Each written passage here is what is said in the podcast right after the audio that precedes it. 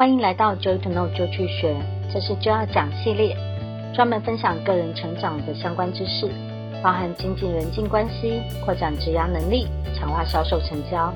请记得订阅我们的频道哦。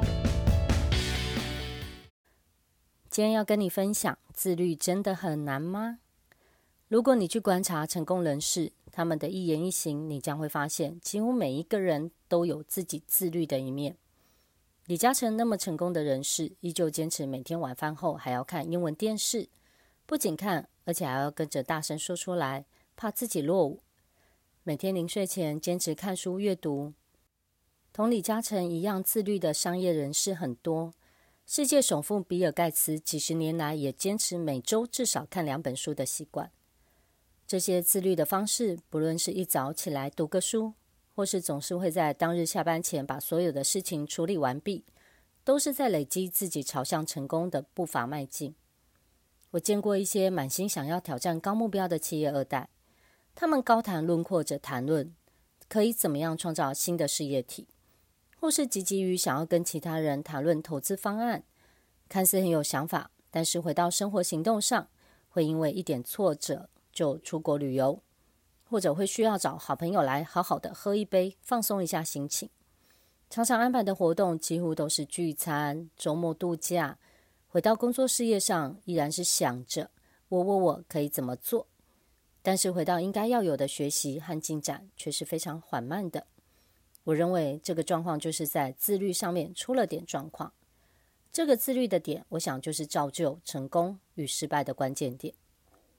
自律的人遇到失败会留下来想办法解决，无法自律的人随波逐流到处窜，无法定下来好好的把一件事情完成。